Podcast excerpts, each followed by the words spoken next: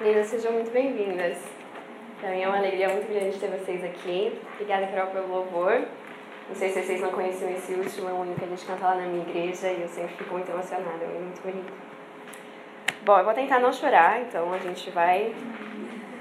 Se chorar também, a gente ignora. Eu, eu tenho certeza que cada um de vocês está aqui e não está aqui à toa. Eu tenho certeza que a gente crê num Deus soberano, então a gente crê que cada um de vocês está aqui veio por um motivo. Pode ser que você esteja aqui porque você precisa de alguma oração que a gente vai fazer, pode ser que você esteja aqui para ouvir a palavra de Deus que a gente vai falar, para ouvir um louvor que você precisava ouvir, ou para conhecer alguém. Talvez seja uma amiga que você vai ter aí. Ou para conhecer essa igreja maravilhosa, a Igreja Batista de Itaim, que recebeu a gente super bem. Mas eu tenho certeza que você não veio por acaso. Eu sei que o Senhor trouxe cada um de nós aqui. Então vamos orar, porque se Ele não vier, a gente não faz nada certo. vamos orar então. Senhor Deus, obrigada, Pai, por esse momento. Obrigada por cada uma de nós que está aqui. Eu sei que o Senhor nos trouxe por um motivo. E eu te peço, Pai, que o Senhor fale com cada um de nós, é, não só através dessa palavra, mas através dos louvores, através das orações, através das conversas. Deus, que nós possamos ver Cristo uma nas outras. E eu te peço, Pai, que, que o Senhor fale através de mim ou apesar de mim, Deus, que o Senhor venha e fale conosco nessa, nessa tarde. Obrigada por uma tarde tão bonita que a gente pode se encontrar e seja o motivo, Pai, seja o motivo de nós estarmos aqui, o motivo de nós de nós querermos estar juntas, ó Pai, seja o motivo das nossas vidas. Te agradeço por cada uma delas aqui e te peço que o Senhor venha e esteja conosco. Em nome de Jesus. Você sabe que quando eu vejo tanta mulher junta assim, o meu coração fica animado de eu começo a imaginar tudo que Deus pode fazer na igreja brasileira com tanta mulher que quer viver para Ele. Com tanta mulher que quer viver rendida radicalmente à causa de Cristo. Mas mais do que isso, eu fico animada de pensar o que Deus pode fazer nesse país. Lá dos Estados Unidos, eu fico orando aqui pelo Brasil e eu fico pensando que de lá tem, tem uma limitação do que eu posso fazer, mas vocês aqui tem muito que Deus pode usar vocês para fazer para esse país que a gente ama. E, e eu sei que Ele quer usar cada um de nós para isso. Então eu fico animada de pensar no que nós vamos fazer pela causa de Cristo no Brasil. Se vocês acompanham o Graça há algum tempo, vocês sabem que tem um tema que eu sempre falo, e eu falei pra minha mãe isso, aí minha mãe falou, ah, Elizabeth Elliot. eu falei, não, tem outro tema que eu sempre falo, alguém sabe qual é? Obrigada, viu? Relacionamentos intencionais. E eu falo tanto desse tema que às vezes parece que ele vem na minha própria cabeça, né? Que eu inventei relacionamentos intencionais, que eu gosto de vender a causa de relacionamentos intencionais. Mas se a gente for ver onde eles surgiram, a gente tem que ir para antes da criação do mundo. Relacionamentos intencionais surgiram com Deus. Eles já nasceram em Deus. A gente sabe que o nosso Deus é um Deus relacional. Nós cremos em um Deus trino, logo um Deus que é um Deus só, em três pessoas, não três deuses, né? Um Deus só em três pessoas. E as três pessoas da Trindade sempre tiveram um relacionamento umas com as outras.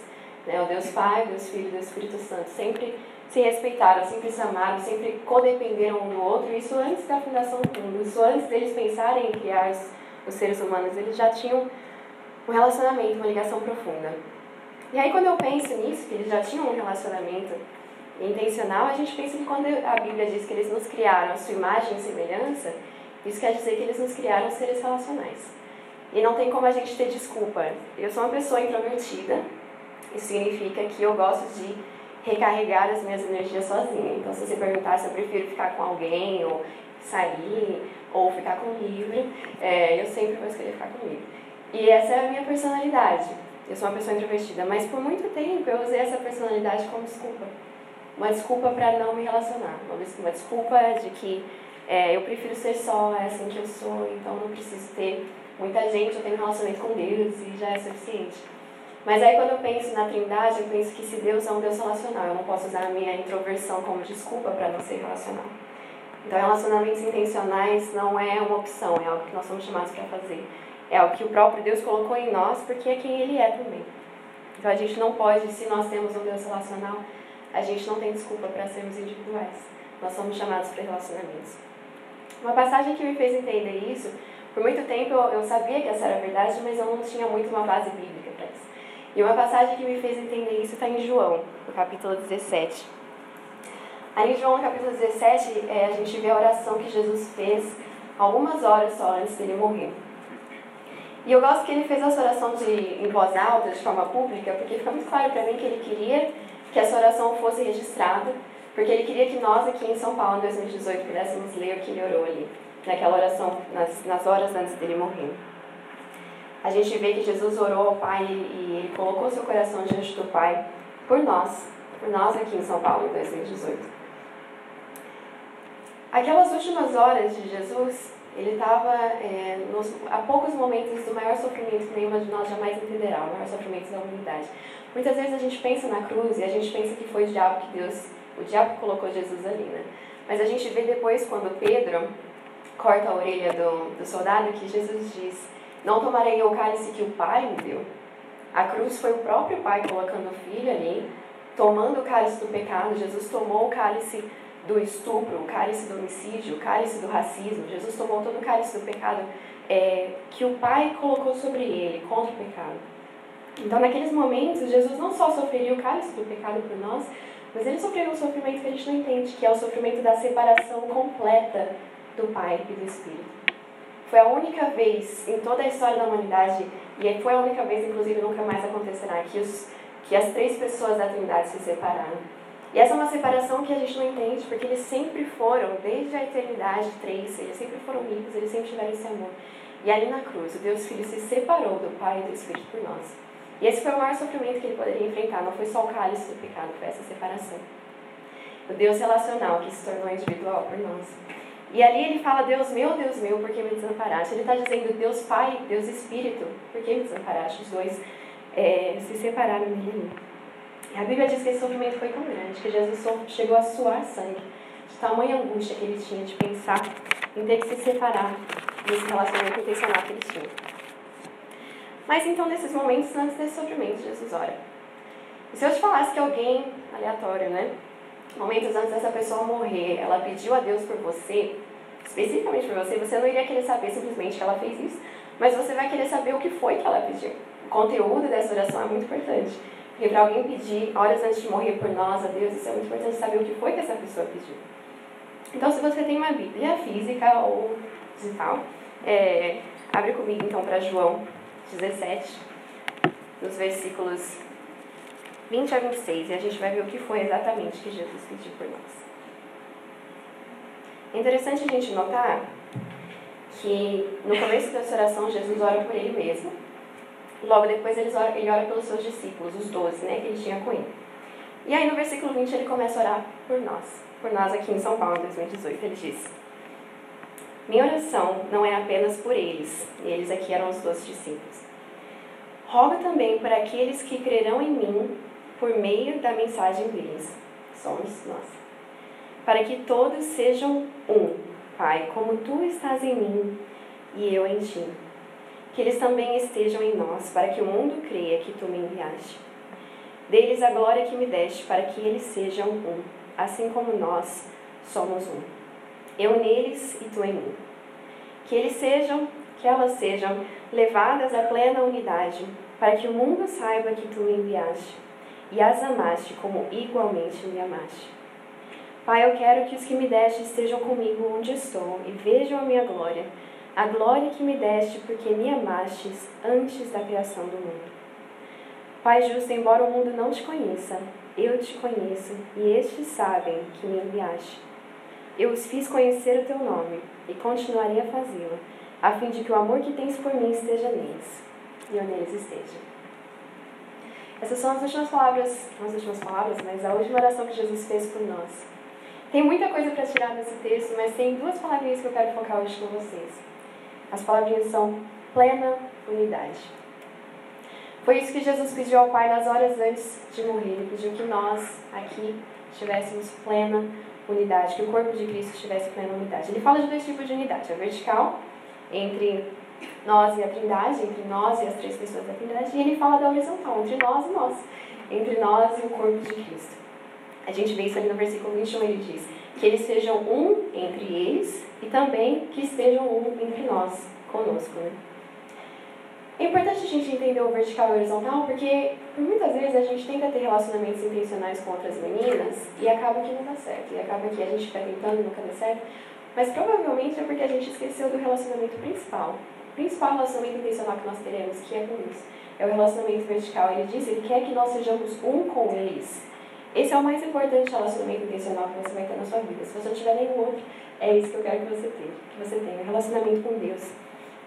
Às vezes a gente tenta criar essa, essa casa de relacionamentos intencionais sem a base, sem o fundamento do relacionamento com Deus. Eu quero te desafiar aqui hoje, não sei como é que está a sua vida é, devocional, a sua vida de intimidade com Deus, mas sabe que se ela não estiver correta, dificilmente a gente vai conseguir ter relacionamentos intencionais umas com as outras. Porque santidade vem através da palavra. E se a gente não está indo na palavra, se a gente não está em oração, é difícil a gente ter relacionamentos umas com as outras. As coisas começam a nos irritar, as pessoas começam a, a ser mais do que nós queremos suportar. E é só quando nós estamos realmente em Cristo e, e muito escondidas nele, com um relacionamento íntimo com ele, que a gente consegue ter relacionamentos umas com as outras. Fora disso, a gente não vai conseguir, não vai ter sucesso. Eu gosto muito de uma de uma palavra que diz, eu não sei quem disse, mas fala, não diga que Deus está em silêncio se a sua Bíblia está fechada. Então, nós temos esse, esse chamado para, primeiramente, ter um relacionamento com Deus. E se nós não focarmos nisso, nós realmente não vamos, ter, não vamos conseguir ter relacionamentos umas com as outras. Mas também Deus, Jesus orou que nós tivéssemos relacionamentos umas com as outras. O próprio Jesus mandou que esses relacionamentos intencionais existissem. Então, como eu disse, não é uma ideia da Francine, não é uma ideia que eu inventei, estou vendendo graça é uma ideia do próprio coração de Jesus, das últimas horas do nosso Jesus. Ele quis que nós tivéssemos esses relacionamentos. Ele queria que nós estivéssemos fazendo o que nós estamos fazendo aqui. Que nós juntássemos a mão num só propósito, que nós vivêssemos vidas numa só causa, que é a causa de Cristo. Ele nos chamou para isso, para essa intencionalidade em amar e servir umas às outras. E sabe o que é bonito? Que Jesus não só falou que a gente tem que fazer isso, mas ele nos fala também qual é o resultado de quando a gente faz isso. Ele diz ali no versículo 21 mesmo, que eles sejam um, para quê? Para que o mundo saiba que tu me enviaste. Isso é muito sério. Essa foi a forma que Jesus disse que o mundo vai saber que ele é real, é através dos relacionamentos da igreja. E por que, que é isso? Eu fiquei pensando, por que será que, que é isso que vai mostrar para o mundo, né? Eu acho que é porque relações intencionais são impossíveis de acontecer fora de algo sobrenatural é, que a gente consiga amar, servir de forma sacrificial, eu sei que o mundo olha para isso e ele tenta entender, ele fica curioso. Porque ele sabe que não fosse algo sobrenatural, divino, é impossível que a gente consiga se amar dessa forma. Nós somos humanas, nós vamos encontrar problemas em relacionamentos, mas quando a gente vive como corpo de Cristo, o mundo fica curioso, o mundo quer saber como eles podem ter algo assim também. E é aí que nós trazemos Cristo, é aí que nós falamos. Por muitas vezes a gente tenta pregar o Evangelho de forma tão clara para as pessoas da nossa vida, quando os relacionamentos que nós temos com outros e com elas é o que vai pregar o Evangelho de forma mais profunda e mais real para elas. A forma como a gente ama de verdade, a forma como a gente se sacrifica pelas pessoas quando não é conveniente. É isso que vai mostrar, Jesus disse, é isso que mostrará ao mundo que tu me enviaste. Eu sempre penso em Mateus e Simão, eles são dois meus discípulos preferidos porque eles eram completamente opostos. Mateus era um coletor de impostos, ou seja, ele era a favor do governo romano, e mesmo que não fosse a favor, ele trabalhava pelo governo romano. E Simão, a Bíblia diz que ele era um zelote. Zelote é uma pessoa que estava, ele era um rebelde, que estava pronto a pegar em armas para lutar contra o governo romano. E aí Jesus, na sua onisciência, na sua soberania, ele escolhe duas pessoas naturalmente inimigas, inimigas sociais. E ele diz que agora vocês vão ser família, agora vocês vão tomar o pão juntos, e agora vocês vão lutar pela mesma causa, que é a causa de Cristo. E por vezes é isso, aliás, na maioria das vezes é isso que acontece no corpo de Cristo na igreja. Nós temos que nos relacionar com pessoas completamente diferentes de nós. Dificilmente com pessoas que sejam nossas inimigas, né? Como foi o caso de Mateus e Simão, mas sempre com pessoas diferentes de nós. E nós não temos desculpa para não amar essas pessoas. Se Mateus e Simão foram chamados a ser família, nós somos chamados a ser família com pessoas diferentes de nós também. E não tem desculpa para isso. Nós precisamos ver além das diferenças que é fácil da gente enxergar para começar a ver aquilo que a gente tem em comum que é a redenção do sangue de Cristo. Não tem desculpa para não amar nossas irmãs. Bom, então a gente viu em João 17 que a gente precisa desse relacionamento, porque nós somos criadas para Ele, a imagem e semelhança de um Deus relacional, porque foi o desejo profundo das horas finais de Cristo, e porque através deles a gente mostra ao mundo que Jesus é real. Mas tem algo a mais nessa oração final de Jesus. Essa é a minha parte preferida, talvez, da Bíblia toda. Está ali no versículo 23. Jesus diz o seguinte. Pai, que eles sejam levados a essa unidade, para que o mundo saiba não somente que tu me enviaste, mas também que os amaste igual me amaste. Eu quero que isso desça no seu coração um pouquinho. Pensa nisso um pouquinho. O Pai nos amou, nos ama, igualmente Ele ama o Filho. Você tem noção da profundidade de um amor desse, da, da magnitude de um amor assim? O Deus que sempre foi um Deus relacional, um Deus que se amou desde a eternidade até a eternidade. É esse mesmo amor que, por causa de Cristo, Ele sente por nós, por mim e por você. Esse é o mesmo amor que Ele tem por nós, um amor que não desiste, um amor que nunca acaba, um amor que não se cansa, um amor que continua nos perseguindo. Eu sempre lembro da mulher de Oséias, né? Que era uma prostituta que vivia fugindo dele, que chegou a ter filhos de outras pessoas e Deus mandava ele buscá-la de volta. Porque é assim que Ele nos ama. Quando a gente foge dele, quando a gente não quer mais nossas irmãs, Ele nos traz de volta e Ele nunca desiste de nós. Esse é o tipo de amor que Deus tem por nós. Esse mesmo Pai diz para nós, abre comigo, em Jeremias 31. Esse é um dos meus versículos preferidos da palavra de Deus. Jeremias 31, os versículos de 1 a 4. Diz o seguinte: Naquele tempo, diz o Senhor, serei o Deus de todas as famílias de Israel, e eles serão o meu povo. Assim diz o Senhor: o povo que escapou da morte achou favor no deserto. Quando Israel buscava descanso, o Senhor lhe apareceu no passado, dizendo: Eu a amei com amor eterno, com amor leal a atraí. Eu a edificarei mais uma vez, ó Virgem Israel, você será reconstruída. Mais uma vez você se enfeitará com guizos e sairá dançando com os que se alegram. Agora, esse versículo fica muito mais lindo se eu colocar o meu nome, né? Não só o meu nome, só o nome.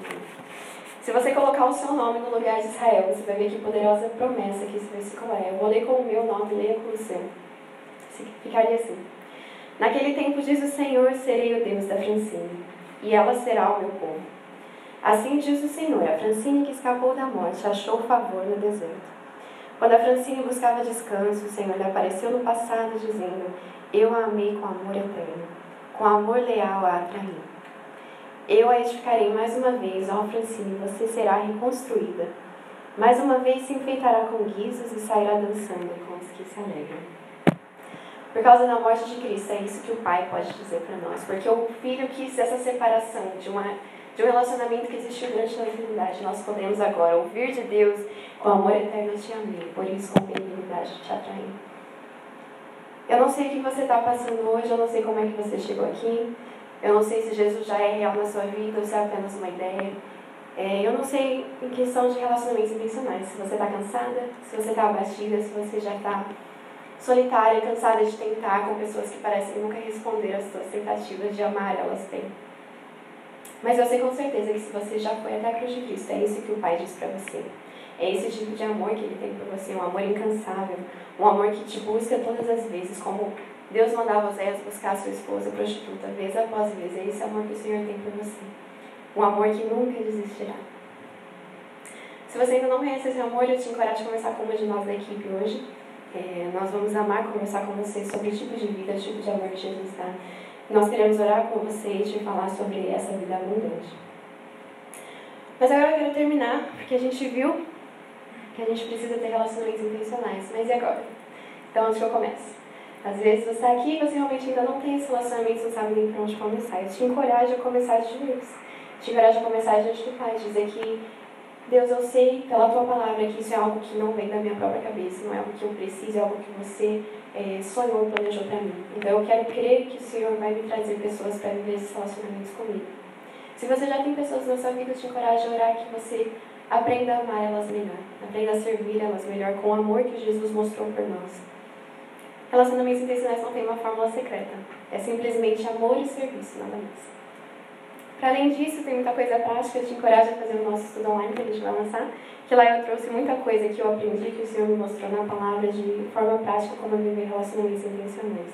A gente vai sortear três inscrições para ele hoje, mas se você não conseguir, a gente vai lançar ele no nosso site em breve. Hoje a gente vai ter também o tempo de oração, por isso vocês receberam aqueles números, mas eu acho que o esquema do número não vai dar certo. Mas a gente vai ter um tempo de oração umas com as outras, então eu te encorajo também a buscar relacionamentos intencionais aqui. Como eu disse, a gente crê no Deus soberano que trouxe cada um de nós, e eu creio que Ele tem um motivo para isso, e talvez seja justamente para começar relacionamentos intencionais aqui hoje. Então, vamos orar e terminar esse momento da palavra. Senhor Deus, é, é claro para nós, através da tua palavra, que relacionamentos intencionais não são uma ideia do Graça em Flor, não são uma ideia minha, Pai, mas é algo que o próprio Senhor Jesus orou para que nós tivéssemos nas suas últimas horas. Que tamanha importância, Pai, que Ele quis orar por isso nos seus últimos momentos. A gente não pode ignorar, Deus, não é uma opção, não é algo, não é algo que vem da nossa personalidade. Se nós formos extrovertidas, então buscaremos isso, Deus, é algo que vem do teu próprio coração. Eu te peço por cada uma dessas meninas que estão aqui, por cada uma das meninas que vão ouvir essa mensagem depois.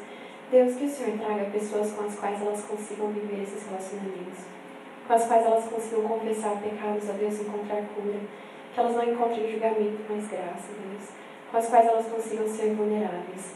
Eu sei que esse é o sonho do teu coração, Pai, para cada uma de nós. Eu te peço que o Senhor seja fiel em trazer isso para cada uma de nós. Obrigado pela tua palavra que é viva e eficaz e nunca volta vazia. Em nome de Cristo. Amém. Amém. É,